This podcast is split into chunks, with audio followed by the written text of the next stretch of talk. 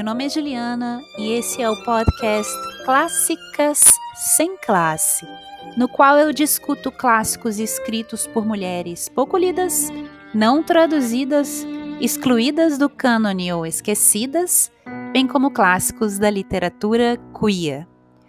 Tudo sem a menor classe. Claro.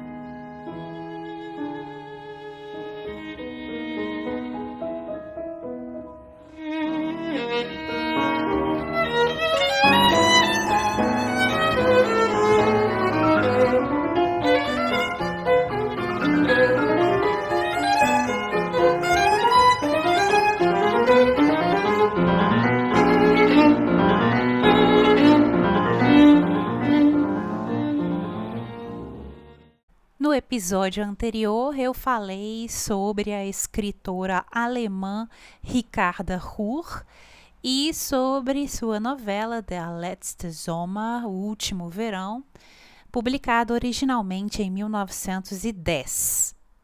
No episódio de hoje, eu falo sobre a escritora alemã Irmgard Coin e sobre suas obras Gilgi, eine von uns, Gilgi, Uma de Nós, romance de 1931, e Kind Länder, Criança de Todos os Países, um, romance de 1938.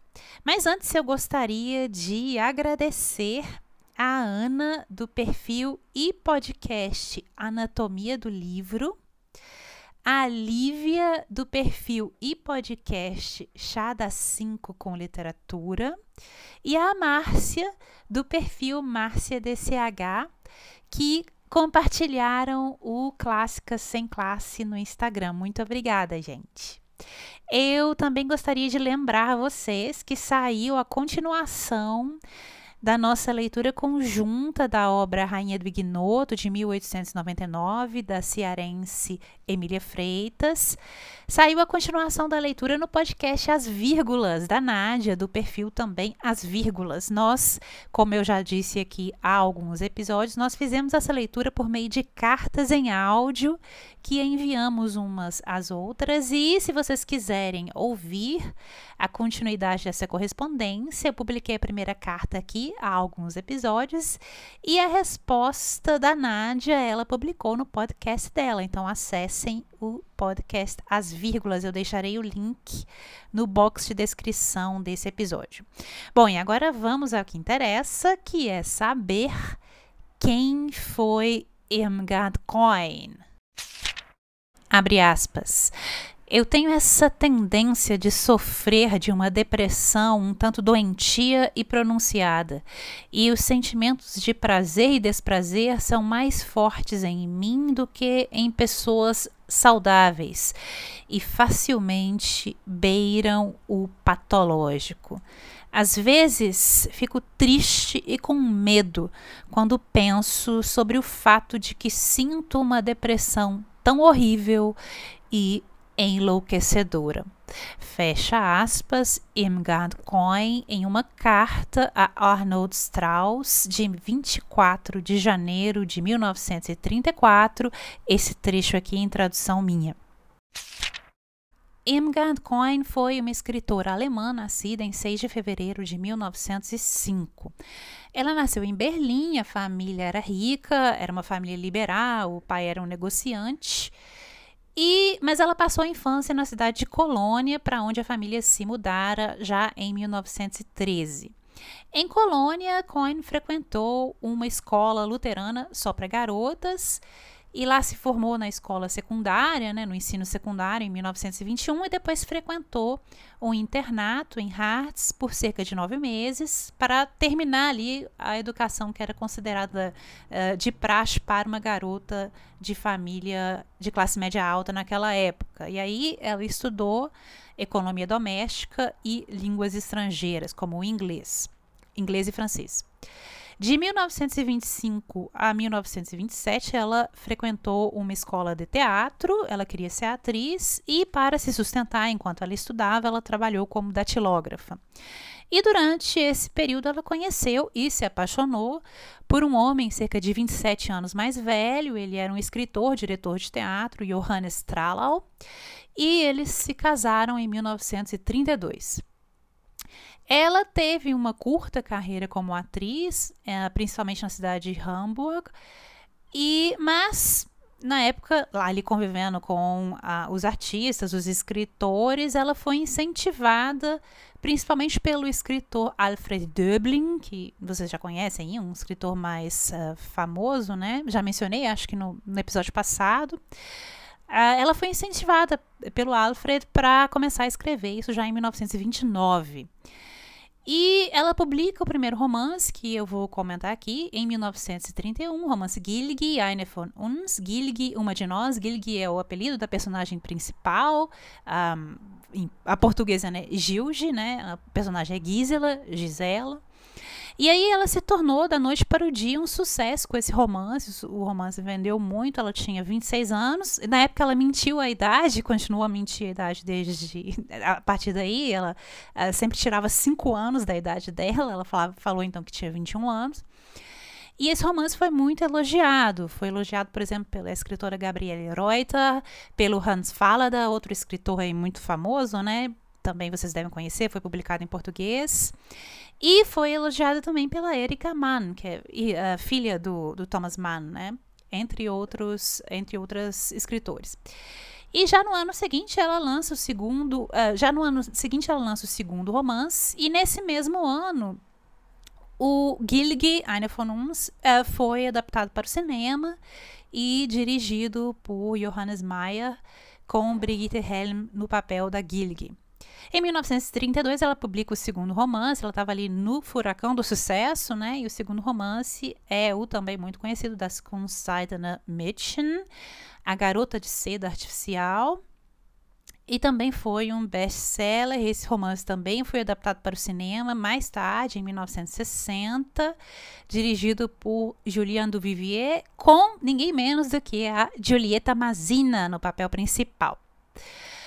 Ambos esses romances, Gillig e uh, Das Kunstseidene Mädchen, uh, são centrados em mulheres jovens que decidem abandonar os papéis convencionais a elas relegados pela sociedade, né, os papéis de gênero, e desejam então e tentam viver de forma independente e são personagens que incorporam ali os ideais da chamada nova mulher é, vigentes na República de Weimar.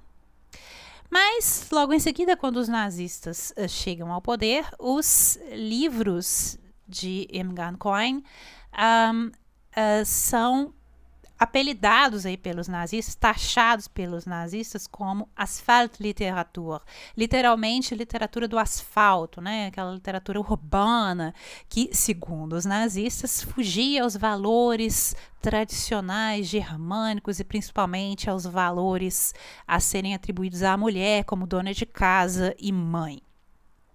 É interessante que os romances de Irmgard Coin foram criticados à direita e à esquerda também, né? alguns escritores à esquerda diziam que eram romances apolíticos, né? Muito embora uh, hoje nós lemos esse romance e percebemos que são profundamente feministas, né? Mas foram criticados como apolíticos por não mencionarem diretamente questões políticas e foram criticados pelos nazistas como um, é, livros imorais, livros anti-germânicos, anti-alemães, em que colocavam as mulheres em um papel muito independente ali. E aí a, a Immigrant Coin e os livros dela foram lançados para a lista negra já em 1933. E aí é uma coisa interessante, né?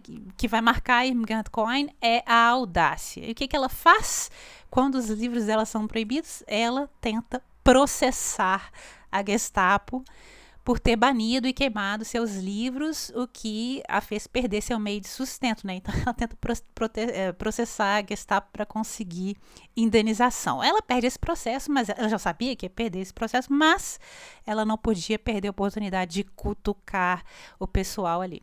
E ela, ela toda a carreira dela vai ser marcada por essa audácia, né? Um, no livro que ela vai lançar posteriormente, em 1937, Nar Mitternacht, uh, depois da meia-noite, ela vai escrever um pouco uh, sobre essa questão de ter sido proibida, né, de vários escritores terem seus livros proibidos e queimados. E aí eu vou citar um trecho desse livro porque tem a ver com esse fato. Abre aspas. Essa ditadura tornou a Alemanha um país perfeito. E um país perfeito não precisa de escritores. Não há literatura no paraíso. Não pode haver escritores sem perfeições ao seu redor. Não pode haver poetas. O mais puro dos poetas líricos precisa ansiar pela perfeição. Quando você atinge a perfeição, a poesia acaba. Uma vez que a crítica não é mais possível, você tem que ficar quieto. Fecha aspas. Isso ela escreveu ali no meio do furacão, em 1937. Pois bem, os livros, livros elas são publicados já em 33 na Alemanha, em 1936 ela então vai para o exílio. Primeiramente ela vai para a cidade de Ostend, na, na, na Bélgica. E aí, o marido dela, que era um simpatizante ali dos, dos nazistas, ele ficou na Alemanha e ela escrevia para ele cartas e escrevia cartas reclamando do governo, reclamando que não podia publicar e que por isso que ela se exilou. E aí ele usou uma dessas cartas para um, justificar o seu pedido de divórcio. Veja aí o, naipe desse cara, né? E depois vai ser só ladeira abaixo esse cara aí. Depois da guerra, ele tinha sido um nazista de carteirinha durante esse período e depois da guerra ele troca a camisa, né, e veste a camisa ali dos antinazistas, do bom cidadão que quer livrar o país dos resquícios do nazista, como se nada tivesse acontecido, jogou tudo debaixo, tudo que ele tinha sido debaixo uh, do tapete. Mas voltando aqui, então esse cara aí é, pede o divórcio e eles se divorciam em 1937. Mas essa foi só a pá de cal no relacionamento mesmo. Amy Garrett já tinha começado a se apaixonar por um outro cara, que era um médico judeu que ela conheceu porque alguns amigos tinham indicado esse médico para ela, para ela iniciar um tratamento anti-alcoolismo. Né? Ela, durante toda a, vi a, vida dela, vai sofrer com o alcoolismo. Aí ficou conhecido, conhecendo esse médico, se apaixonaram. Porém, ele era judeu e uh, logo depois ele emigrou para os Estados Unidos e a maior parte do tempo eles apenas uh, se correspondem por cartas. Inclusive, é essa coletânea de cartas que é muito útil para a gente que quer conhecer como ela viveu nessa época. Mas ele fica o tempo todo esperando que ela vá para os Estados Unidos para eles casarem lá e ela nunca, ela vai uma vez para visitá-lo, mas nunca vai definitivamente para se casar e ele acaba se casando uh, depois com uma americana. Bom, pouco depois de chegar a Ostend, na Bélgica, ela escreve uma carta ao Arnold Strauss, é esse médico, né? A carta é de 5 de maio de 1936, eu vou ler aqui um trecho, abre aspas. Pode soar patético para você, mas eu considero minha tarefa sagrada ajudar, de minha forma, na luta contra o nazismo e a barbárie. Muitos que emigraram se tornaram indolentes e satisfeitos após garantirem seu sustento pessoal. Esquecidos foram os milhares que morrem a cada hora nos campos de concentração. Esquecidos foram os atormentados até a morte, cuja forma de pensar nos é familiar. O que acontece na Alemanha afeta toda a humanidade. Ninguém pode se sentir confortável e fechar os olhos. Fecha aspas. Veja que nessa carta de 1936 ela já menciona os campos de concentração. Um, ela sofria, um, nesse período, mais fortemente ainda, de depressão e, como eu já disse, ela era alcoólatra. E as cartas que ela escreveu para o Strauss nesse período, particularmente as cartas de 3 de novembro de 33 e 3 de fevereiro de 36, inclusive relatam episódios de automutilação, em que ela relata que se cortava. Na mesma época, ela conheceu e se apaixonou por um outro cara, que é o escritor austríaco Josef Roth. Um, esse vocês já conhecem, com certeza, né? Tem alguns livros publicados em português também. Se você não leu, pega um livro dele, vai com tudo, porque é coisa fina. Daí eles se apaixonam, ele também estava em exílio e eles vivem ali juntos, viajando para lá e para cá, de 1936 a mais ou menos 1938. Eles viajam ali pela Europa, ambos estão exilados sob aquela pressão constante para conseguir os vistos e para conseguir dinheiro, porque são escritores, vivem do que escrevem e não podem publicar na língua que escrevem, que é o alemão. Durante o exílio, ela também se associou a vários autores alemães que também estavam nessa situação, exilados, né, antifascistas, escritores como, por exemplo, Stefan Zweig, que era muito amigo do Josef Roth, uh, o Ernst Weiss e o Heinrich Mann. E mais tarde, ela vai escrever em um livro de memórias de 1947, Bilder und Gedichte aus der Emigration, uh, Imagens e Poemas da Imigração. É um livro de memórias. E ela escreveu que quanto mais tempo eles, né, esses escritores exilados, exilados estavam longe do país, mais difícil era para que eles escrevessem de uma forma convincente sobre o que estava acontecendo naquele país, sobre o que estava acontecendo na Alemanha e contra a Alemanha, já que eles estavam fora do país, né? Ou encontrar algum outro assunto que não fosse esse, né?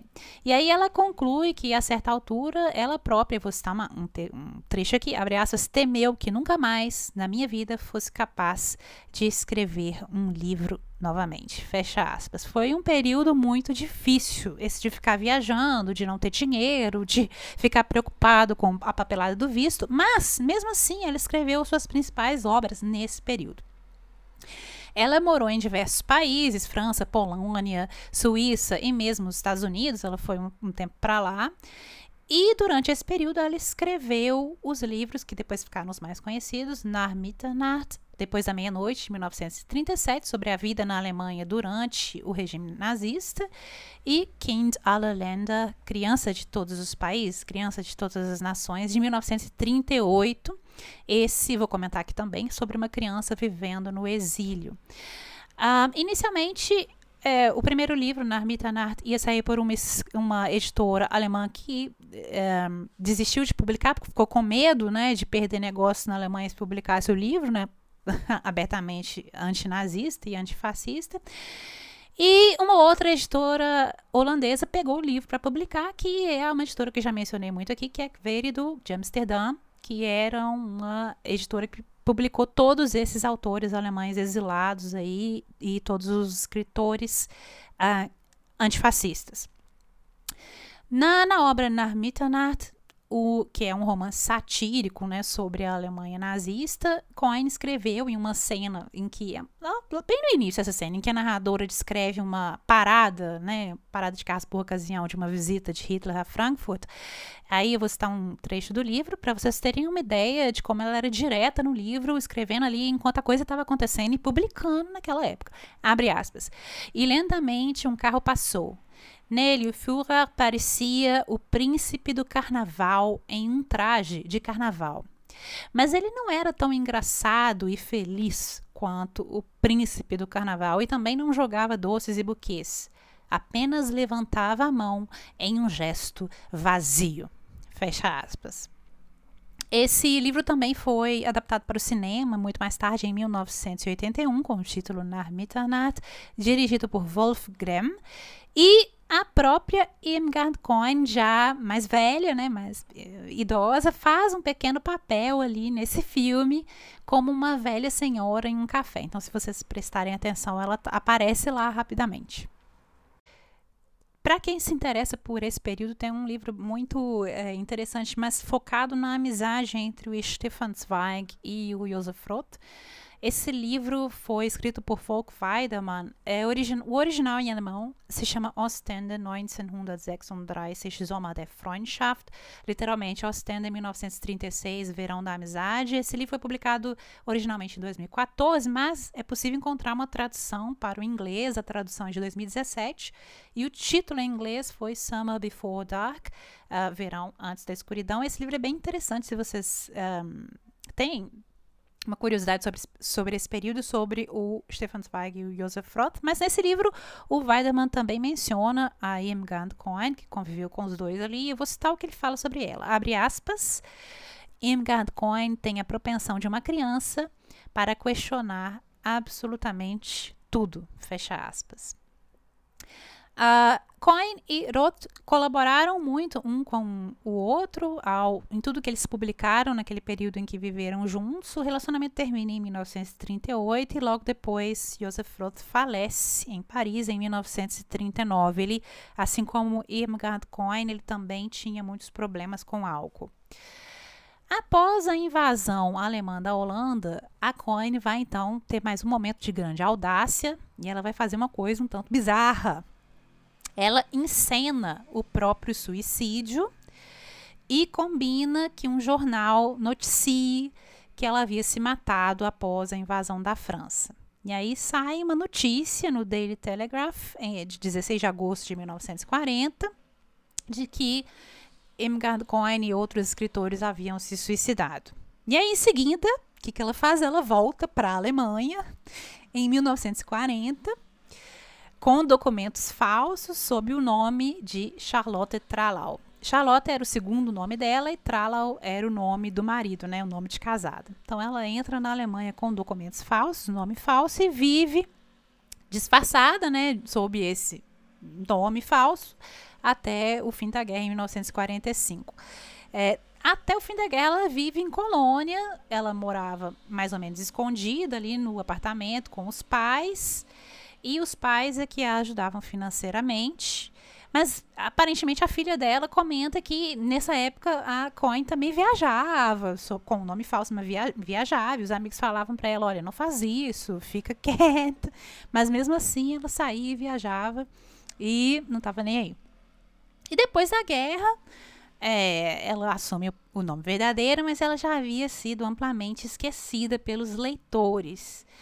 E ela viveu esse período na casa dos pais, que havia sido inclusive bom, bombardeada em colônia, né? Ela estava em estado ruim a casa, inclusive um diretor de rádio que vai visitá-la para convidá-la uh, para trabalhar no rádio uh, relata a visita que ele fez no apartamento em pedaços e ela ali na máquina de escrever e dizendo pro cara ir embora, que ela não estava querendo saber de trabalhar para o rádio, enfim.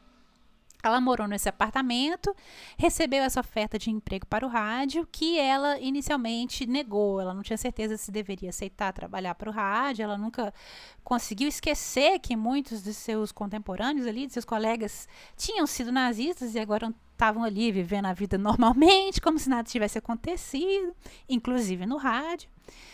E em 10 de setembro de 1946, ela escreve uma carta para um amigo, Herman Kesten, em que ela relata um pouco sobre essa questão. E aqui eu vou citar um trecho da carta para que vocês vejam como ela era ácida com relação à situação da Alemanha também no pós-guerra. Né? Abre aspas.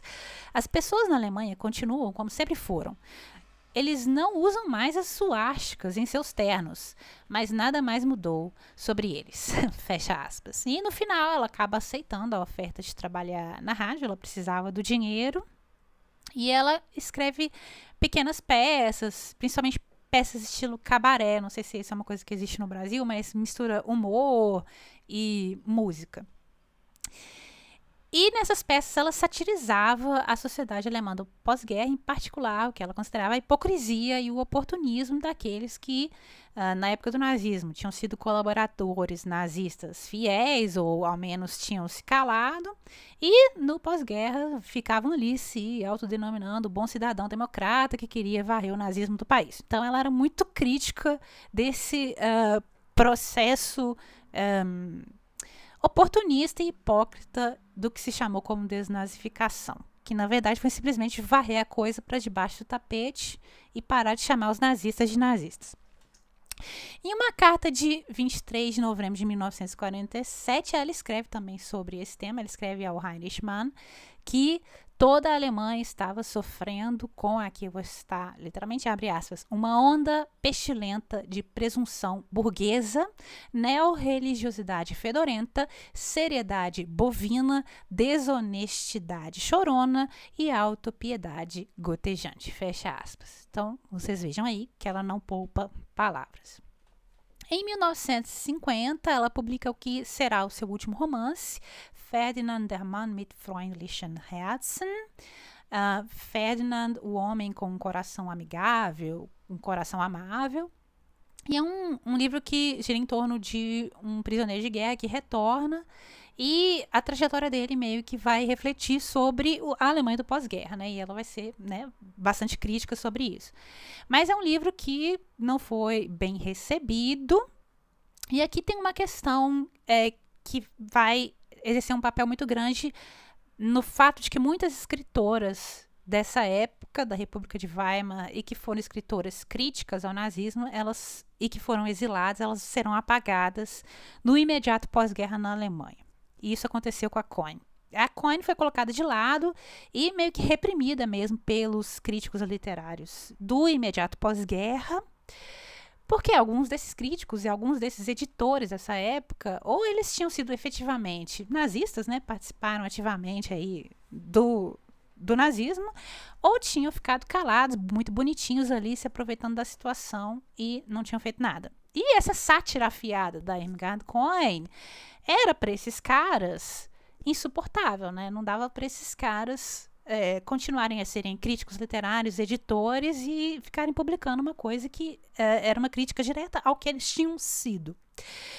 Então, esse foi o último romance da Cohen, e a partir de então ela vai se retirar cada vez mais para a vida privada. Em 1951, ela dá à luz a uma criança, uma menina, Martina, mas ela nunca revela quem foi o pai. E ela cria essa menina sozinha.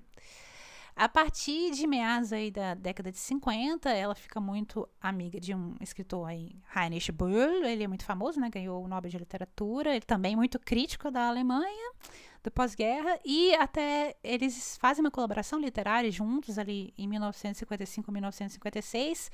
Eles escrevem juntos uma sátira sobre o governo do uh, Konrad Adenauer.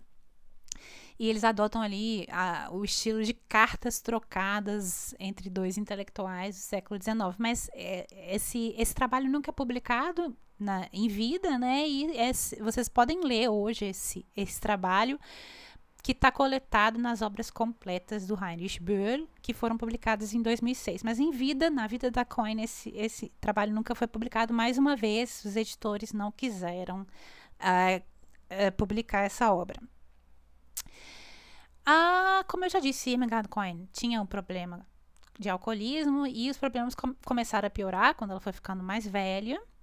E no período de 1966 e 1972, ela foi internada na enfermaria psiquiátrica de um hospital em Bonn e passa ali durante esse período por um tratamento para o alcoolismo e doenças relacionadas ao, à dependência ao, ao álcool.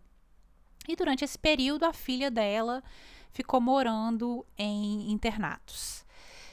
Em 1972, Cohen recebe alta, mas continua a viver em condições precárias ali no apartamento dela de colônia, esquecida pelo público. Mas aí, no final da década de 70, por conta das estudiosas um, de literatura feminista que tentam resgatar autoras que haviam sido esquecidas, é, é o interesse na Emigrant Coin uh, renasce e principalmente renasce também o interesse pelos escritores uh, antifascistas que haviam sido exilados. Agora há um momento para trazer de volta esses escritores que haviam sido colocados ali no corredor, colocados na sombra pelos críticos literários e editores do imediato pós-guerra. Pós então, no final dos anos 70, esses escritores começam a ser publicados novamente. Eu mencionei para vocês já a Anne Gemeiner, que eu já falei aqui no, no, episódio, ela também meio que foi colocada no corredor.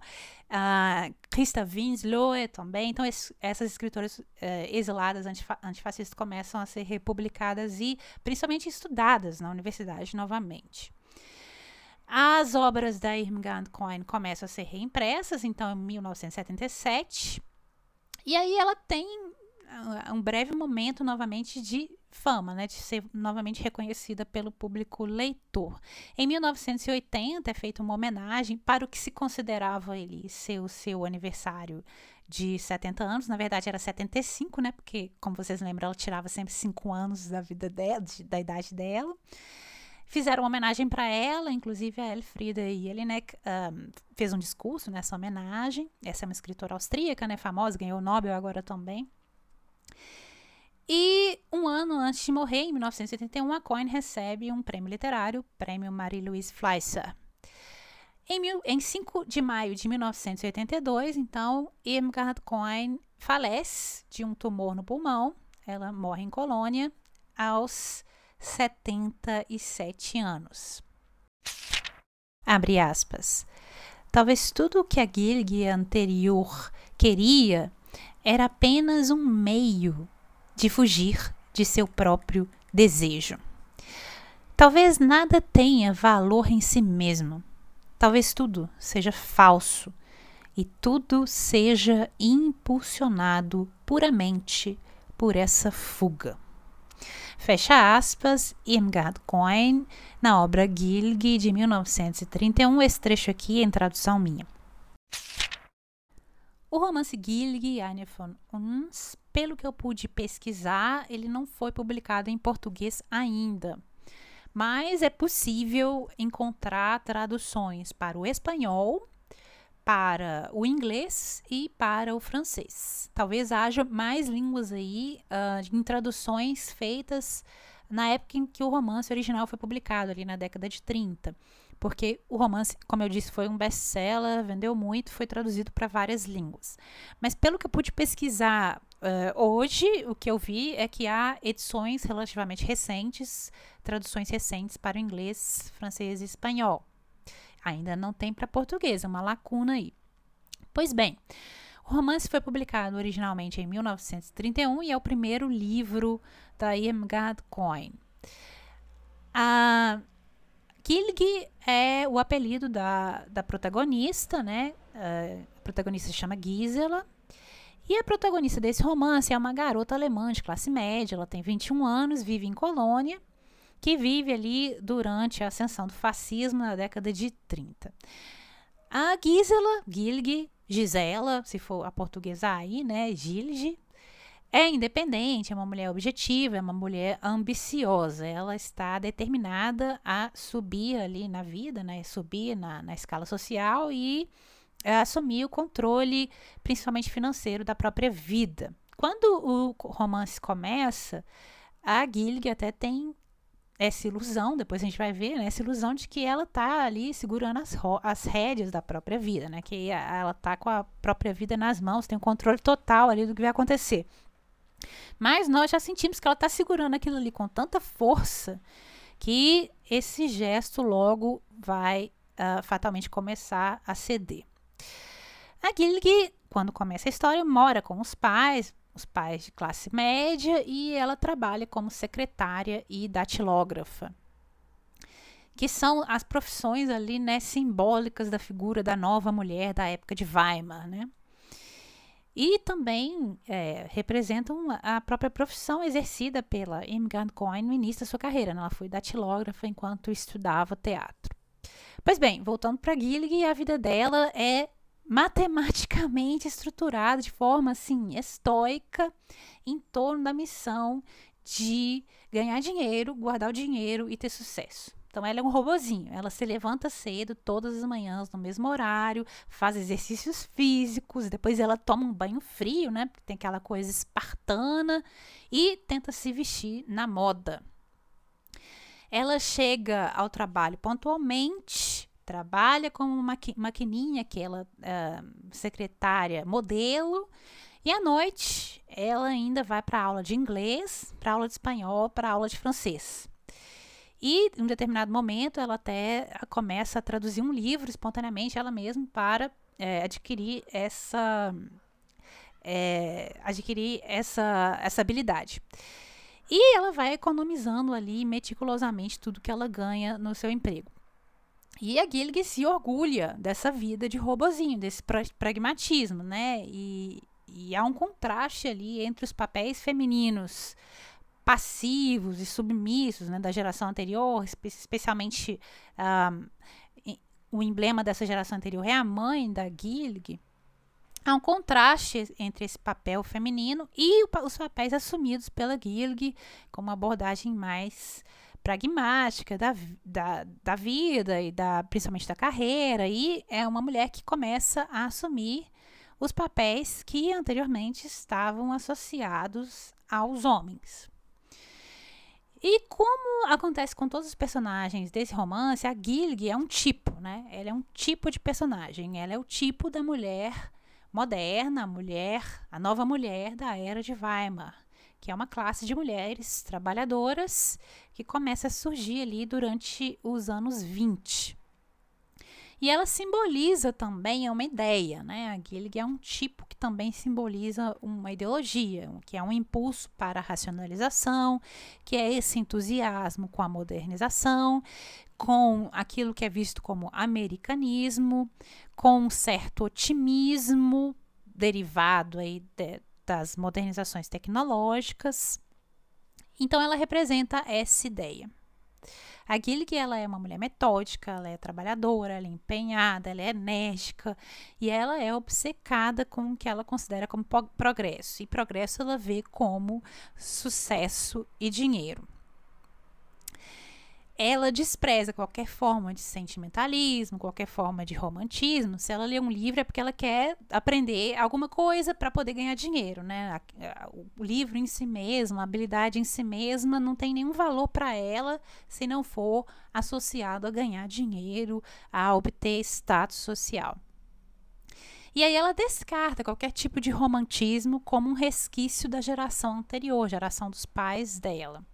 E ela acredita que o fracasso em ter um sucesso na vida é o resultado ali de uma de um problema individual, de uma incompetência moral, de uma incompetência pessoal, e não de um problema mais amplo, talvez, um problema social. Para ela é aquilo é um problema moral individual. No entanto, o controle ali firme, né, que a Gilgly tenta ter sobre a vida dela, logo começará a ceder, como eu já disse.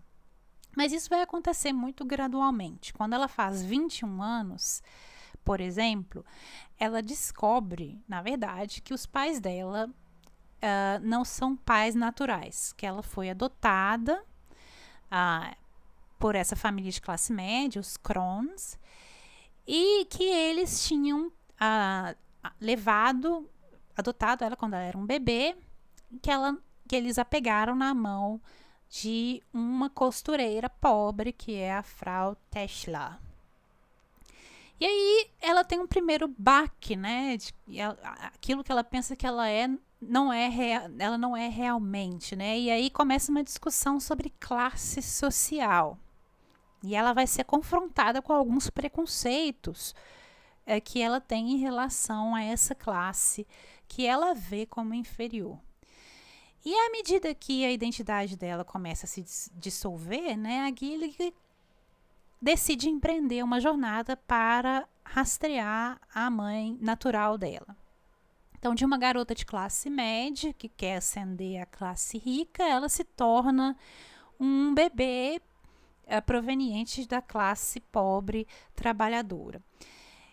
E depois ela descobre que talvez, na verdade, ela seria a filha ilegítima de uma família rica e proeminente. Então, nós temos aí ah, três tipos de personagens para exemplificar três classes sociais daquela época. E três mães, né? As três mães de Gilg são esses tipos. Nós temos a burguesa de classe média Frau Kron, a proletária Frau Tesla e a aristocrática Frau Kreil. E além disso, a jornada de descoberta de si mesmo, de Gilg, é uma exploração dos diferentes costumes das diferentes classes na sociedade na época de Weimar. Tal como acontece com a sua classe social e sua identidade, a Gilg também começa a perder o sentido do que ela realmente deseja na vida, né? Isso começa a acontecer quando ela se apaixona. E aí uh, é citado quando ela se apaixona, algo em Gilg se quebra além da possibilidade de reparo, fecha aspas. Ela descobre quão tênue é o seu controle sobre a vida. Ela se apaixona por um cara mais velho, Martin Brook, que é um escritor de 43 anos, é um cara boêmio, ele, ele é o oposto dos ideais que até então ela perseguia, né? Ela era o robozinho e ele não, é o cara boêmio, meio que não trabalha, romântico, não tem emprego, fica vivendo de expediente ali e não faz economia. E quando o dinheiro passa na mão dele, já, já passa mesmo, nunca fica. Ele é um cara hedonista e ele é o oposto do que a Gilg era. E ele, de, de uma certa forma, despreza o que ele vê como um moralismo burguês e uma ética puritana de trabalho. Então, e aí a Gillig se apaixona por esse cara, perde um pouco a noção da própria identidade, começa a lutar para manter o, o que ela ainda tem de identidade e fica pressionada entre as suas ambições de mulher, de classe média, que quer ascender na vida, que tem um certo pudor moral ali da classe média, é, e tem expectativas de vida conflitantes com as expectativas do amante dela, com, do cara por quem ela se apaixona. E o Martin também é uma figura meio problemática, né? Porque ela, ele quer dela, ele quer o amor livre ali da nova mulher de Weimar, mas ele também quer algo que, gera, que as mulheres da geração passava, passada davam, que é a passividade, a servidão das mulheres da geração passada. A Gillig uh, se torna cada vez mais dependente do Martin e essa dependência vai destruindo as muitas camadas com as quais ela costumava se ver ali separada das pessoas ao redor. Então, à medida que ela vai sendo arrancada desse antigo estilo de vida, como eu disse, gradualmente, camada por camada, ela vai ficando mais relaxada, já começa a abandonar o trabalho, chutar o balde e começa a colocar em questão as ambições, os valores morais burgueses e começa a colocar em questão também o senso de autoimportância que ela tinha de si mesma, né? E por mais que sob um certo otimismo ali daquela época, uma certa hum, ordem puritana daquela época, por mais que ela esteja ali mergulhada nesses valores, ela começa a encontrar dentro dela mesma um, um punhado de desejos, de expectativas conflitantes, é, para os quais ela não tinha dado atenção anteriormente. Né? Então, o amor começa a forçar a Gilg a reconsiderar alguns valores, algumas ambições e o mesmo próprio senso de identidade e as suas próprias inconsistências. E ela aprende a desistir de cada coisa sobre a qual ela antes havia ancorado sua vida. Então, aqui você está um outro trecho, abre aspas. As horas de felicidade têm um preço alto. A conta é apresentada prontamente Pague. Com quê? Com medo e pontadas de dor. Não, não acho o preço muito alto. Só acho a moeda estranha. Fecha aspas. Uma outra mudança que acontece em Gillig é que ela começa a sentir empatia, começa a enxergar realmente as pessoas ao redor dela, né? Antes ela julgava as pessoas apenas pelo critério do sucesso e do dinheiro e ela começa a ver as pessoas de outra forma e a sentir empatia pelas pessoas ao redor e começa mesmo a ter dúvidas sobre a sua ideia de sucesso, né? Será que sucesso realmente é ganhar dinheiro, ter status? A sua ideia de independência e o que, em que consiste a sua responsabilidade pessoal uh, naquele contexto. Nós temos ali a crise econômica, nós temos a ascensão do fascismo, e diante dessa situação, ela começa a questionar se o fracasso em obter dinheiro, o fracasso em obter sucesso não seria o resultado, na verdade, não de uma fraqueza moral, da, da preguiça pessoal, falta de trabalho duro. Ela começa a ver que, na verdade, mesmo com uma moral de ferro e com uma disciplina de ferro, talvez isso não seja garantia de sucesso. E ela começa a questionar também o que é sucesso, né? E ela passa a se ver como algo mais do que meramente o produto da própria vontade. E aqui eu vou citar trecho, abre aspas, o que eu vejo no espelho é que é o que outra pessoa fez de mim, fecha aspas. Abre aspas, porque você pertence à estrutura geral, você não foi criado para ficar fora dela. Fecha aspas. Então, uh, de um lado, há um certo didatismo nesse livro e há um uso de tipos, né? Os personagens são tipos. Isso fragiliza a narrativa. Porém, a escrita, a forma da escrita com a qual a autora envolve esse enredo é algo muito novo e fresco. Ela escreve, ela tem um, uma facilidade de reproduzir voz. Ela escreve de uma forma muito oral, ela reproduz uh, barulhos, ela reproduz barulhos que estão acontecendo na rua, ela reproduz dialetos ali de colônia. Então é muito interessante do ponto de vista da escrita e da estrutura o livro dela. Quando o romance começa, ele é narrado em terceira pessoa, mas com alguns pensamentos da Gilly misturados ali nessa narração em terceira pessoa, em uma espécie de fluxo de consciência. E uh, gradualmente a terceira pessoa se transforma em primeira pessoa. Então, o ela, o pronome ela, vai ser substituído gradualmente pelo pronome eu. Isso reflete uma própria mudança na, na personagem, que começa realmente a pensar sobre a própria identidade. Se antes ela simplesmente reproduzia ideias externas sobre o que é sucesso, sobre o que é o sentido da vida dela, e ela agia como um, robô, né? apenas mais uma secretária ali da tilógrafa, em meio a tantas, ela começa a se tornar algo único, ela começa a se questionar sobre a identidade. Então, esse movimento da escrita da terceira pessoa para a primeira pessoa reflete esse movimento na personagem. Isso eu achei muito interessante. Como eu já disse, muitas vezes os sons internos da protagonista se mesclam com os sons externos do que está passando ao redor dela, né? interjeições, músicas que estão tocando ali no fundo, na rua, as vozes das pessoas passando ao redor. Então a, a autora consegue criar realmente uma atmosfera muito interessante do que estava se passando ali na República de Weimar, em Colônia. À medida que a narrativa se desenrola e a Gillig começa de uma forma interessante, ao mesmo tempo ela perde o controle da vida, mas começa a ganhar o controle da identidade, e o senso de si mesma começa a mudar, então os pronomes ela e eu também começam a se transformar no pronome você. Então, há primeiro uma mudança da terceira para a primeira pessoa e depois começa a abarcar a segunda pessoa. Como se a Gilg estivesse se dirigindo a si mesma ou se dirigindo ao leitor, e aí lançando o olhar para o outro também. Então, a forma da escrita reflete essa mudança de olhar a, a, a, pelo romance.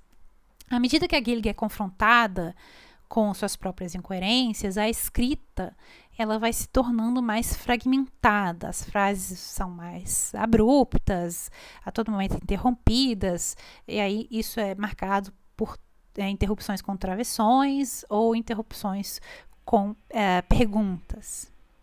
Eu acho essa parte mais interessante desse romance. Como é o primeiro romance da autora, eu acho bastante marcante. O romance foi publicado, como eu disse, originalmente em 1931. Foi um sucesso, mas chocou muitos leitores ao abordar abertamente questões como o aborto, sexualidade feminina, assédio sexual, a questão da mãe solteira e mesmo questões ah, envolvendo injustiça social. na descrição que ela faz de uma mulher que amadurece gradualmente em um contexto de ascensão fascista, de crise econômica e em um contexto em que há expectativas de gênero conflitantes durante a sessão do fascismo, Irmgard Coin ela nunca se esquiva das contradições desse tempo. É, ela é didática ao abordar essas contradições por meio de tipos, mas ela, ela não as resolve, ela deixa aquilo lá para o leitor resolver conforme ele quiser. Ela pode ser didática ao expor esses tipos, mas ela nunca aceita uma solução simplista para as contradições que ela mostra ali. Então, nenhum personagem é abordado de uma forma totalmente positiva ou totalmente negativa. Né?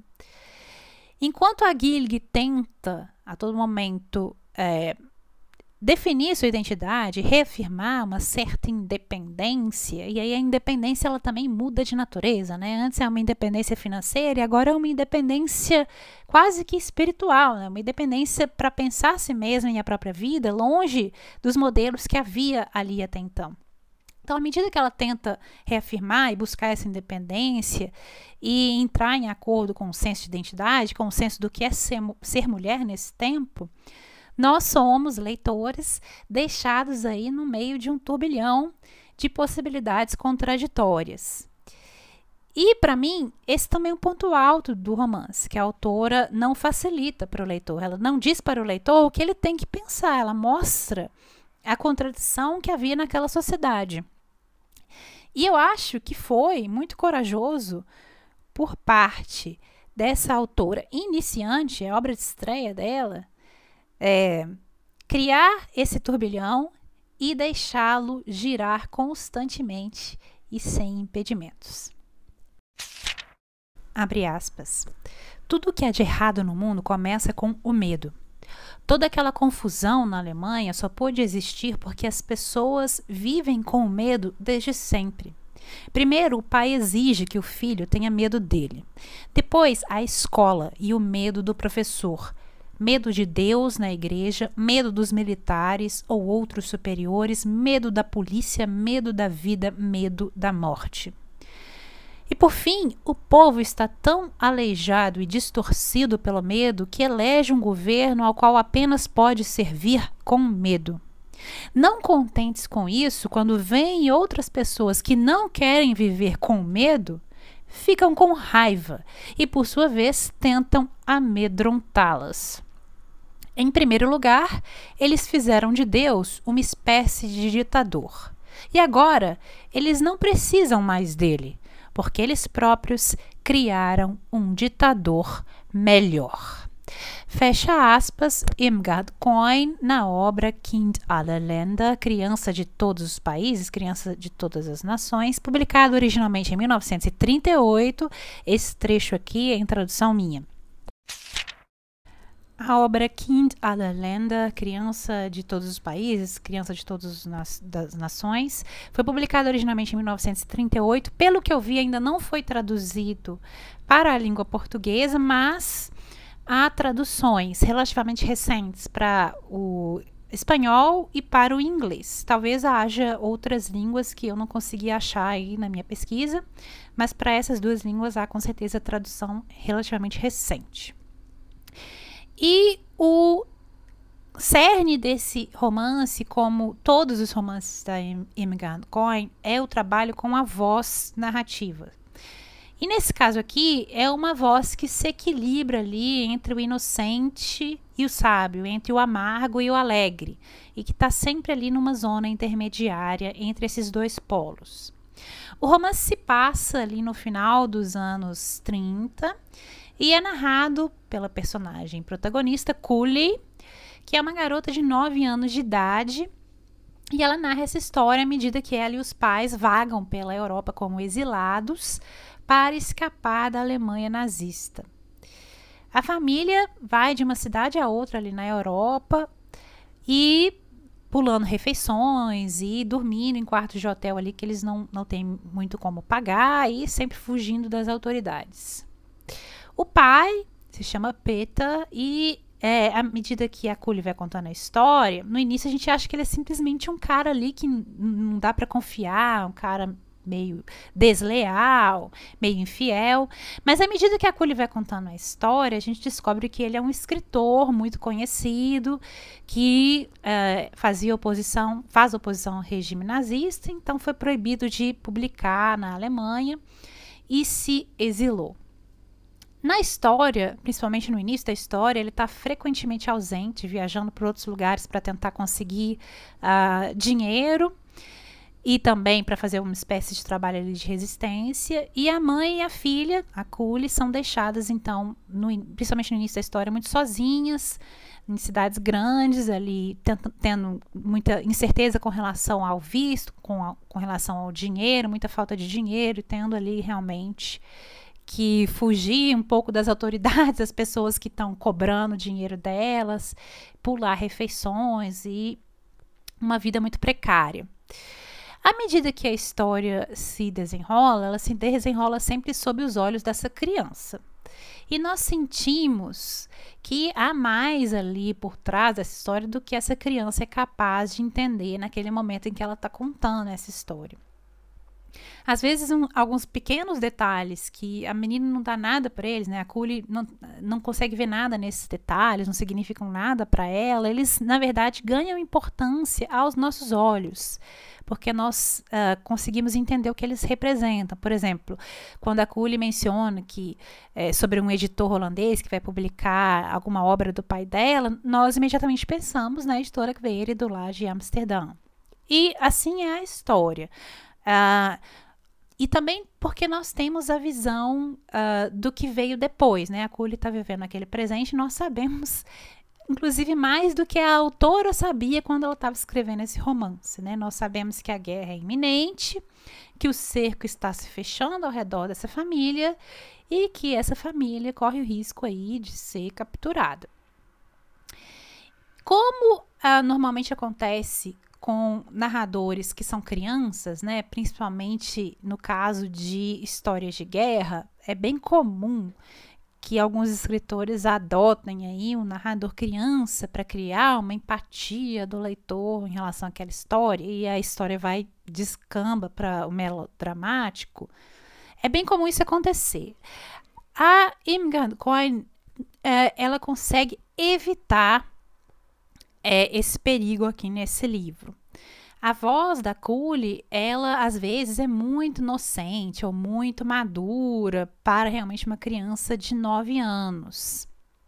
E em alguns momentos até deixa passar uma perspectiva que nós sabemos que é a perspectiva de um adulto, que é a perspectiva da autora. Mas quando, nos poucos momentos que isso acontece, a autora ela imediatamente volta para o lado cômico, para o lado satírico. E aí, por meio do humor, que também é uma marca da escrita da Imgan Coin, ela consegue podar os elementos dramáticos da história. E ela também, por meio, faz uso do humor para maquiar ou impedir que o seu olhar de autora assuma a narrativa. E eu acho essa escolha do humor muito inteligente. E nós ficamos então com um contraste entre o que essa criança vê, o que essa criança entende e o que nós, leitores, sabemos que está acontecendo na verdade, o que vai acontecer em breve. E esse contraste infunde a narrativa de uma, de uma melancolia e também de uma sensação ali de perigo iminente, ou mesmo de desgraça iminente. E nós sentimos que há duas histórias sendo narradas ao mesmo tempo. E aqui eu acho que é o ponto alto desse romance, que a Irmgard Cohen consegue contar duas histórias diferentes ao mesmo tempo. Nós temos a história que a Cully nos conta como criança a partir da sua perspectiva, e nós temos a história do que está acontecendo por trás das palavras da Cully, na realidade dos adultos. Eu vou citar aqui um trecho do que ela fala para vocês terem um, um, um sabor da voz dessa criança. Abre aspas. Quando eu estava na Alemanha, antes eu ia para a escola e foi lá que aprendi a ler e escrever. Naquela época, meu pai não queria mais estar na Alemanha, porque o governo havia prendido alguns amigos dele e porque ele não podia escrever ou dizer as coisas que ele queria escrever e dizer. E eu me pergunto qual é o sentido de as crianças na Alemanha ainda terem de aprender a ler e a escrever. Fecha aspas. Então, por meio do olhar desse, dessa narradora ingênua, inocente, que não entende o que está acontecendo ou interpreta de uma forma diferente o que está acontecendo, a autora consegue trazer à tona a natureza realmente brutal e absurda do que aqueles personagens, aquela família está vivendo ali naquele momento. E, e isso, essa família representa todos os exilados naquele momento. Eles estão ali sempre se mudando, sempre em movimento, sempre atormentados por uma ansiedade constante, pelo fato de que não são bem-vindos em nenhum lugar. Tem, eles não têm nenhum ponto fixo de chegada, eles estão viajando, mas eles não sabem para onde, né? Porque estão tem sempre que estar em movimento e eles não têm como voltar para casa, né? Essa ideia de casa, Heimat, não existe mais para esses personagens. E aí esse uh, esse contraste entre a história uh, sobre a perspectiva da criança e sobre a perspectiva do leitor, que é adulto e lê essa história de forma diferente, esse contraste enriquece muito é, o livro. E o livro todo se equi equilibra na, na capacidade da autora de manter a todo momento esse contraste. O estilo narrativo é episódico, né? Nós, é, a criança vai relatando uma série de cenas ali do que está acontecendo, do que aconteceu no passado. E esse estilo narrativo episódico evidencia o caos mesmo da vida daquela família no exílio. Cada hora acontece uma coisa diferente, não tem uma narrativa constante e ordenada. Tudo é fragmentário, tudo é provisório. E se a Curie não consegue entender o mundo ao redor dela, a culpa, na verdade, nós percebemos, não é dela. É porque o mundo dela deixou de fazer qualquer sentido. Ver algum sentido ali é que é absurdo. E aqui eu vou citar um outro trecho do livro, abre aspas. Eu sempre quis ver uma fronteira, mas cheguei à conclusão de que isso não é possível. Minha mãe também não consegue explicar isso para mim. Ela diz: uma fronteira é o que separa um país de outro. No início eu pensei que a, as fronteiras eram como cercas, tão altas quanto o céu. Mas uma fronteira não é algo em que você pode colocar os pés. Uma fronteira é um drama que se passa dentro de um trem, com atores que são chamados de guardas de fronteira. Fecha aspas. No, no livro de memórias do Stefan Zweig, O Mundo de Ontem, né, Die Welt von Gestern, originalmente de 1941, também é possível encontrá-lo em português. O Stefan Zweig uh, diz: Não pertenço a lugar nenhum agora. Sou um estranho, ou no máximo, um convidado em toda parte. Fecha aspas. Ele resume muito bem o sentimento do exilado nesse momento. E é, esse sentimento que é expresso nesse trecho do Zweig, ele uh, reflete muito bem a situação dessa família, que é objeto do livro da Irmgard Coin. A Kuli, que é a nossa criança de todos os países, criança de todas as nações, porque ela é criança de nenhuma nação, a Kuli não tem ou deixa de ter um conceito de lar e um conceito de saudade, um conceito de pertencimento, um conceito de saudade de casa. E todo o conceito de pertencimento que ela tem naquela situação é a família imediata dela, é a mãe e é o pai. E é interessante que esse sentimento próprio do exílio, de não pertencer completamente a nada, ele nos torna exilados, todos nós. A Kuli está nesse entrelugar imediatamente anterior à perda da inocência e nós, como leitores da voz dela, também estamos presos nesse entrelugar. Nós, como leitores, sabemos o que está por vir, sabemos mais que a própria autora e sabemos que somos impotentes para impedir isso. E a autora consegue muito bem situar esse sentido de pertencimento e de lar no momento de equilíbrio precário da narradora, da Cole, logo após essa queda do paraíso, né? Essa perda, o momento dessa perda de inocência que nós sabemos que virá para essa personagem. É isso, pessoal. Se vocês tiverem algum comentário, sugestão, crítica ou pergunta, ou se tiverem algum pedido para que eu leia algum texto ou fale de alguma autora, ou mesmo se quiserem participar do podcast, basta entrar em contato comigo nas minhas redes sociais, que estarão linkadas nas show notes desse episódio. Eu sou arroba Blankgarden no Instagram e arroba no Twitter. Caso vocês ouçam o podcast no aplicativo Anchor, vocês também podem me mandar mensagens de voz por lá. Todos os links vocês encontram no box de descrição desse episódio. E agora, eu tenho uma pergunta para você que me ouviu até aqui. Você já leu algum livro de Irmgard Coin? E por que que você acha que ela e outras autoras exiladas ainda não foram traduzidas para o português? É só deixar sua opinião ou comentário nas redes sociais do podcast. Como sempre, eu deixarei uma lista de livros sobre a autora na página do podcast para quem quiser saber mais sobre ela. Muito obrigada por terem escutado até aqui. Espero que tenham gostado e até o próximo episódio.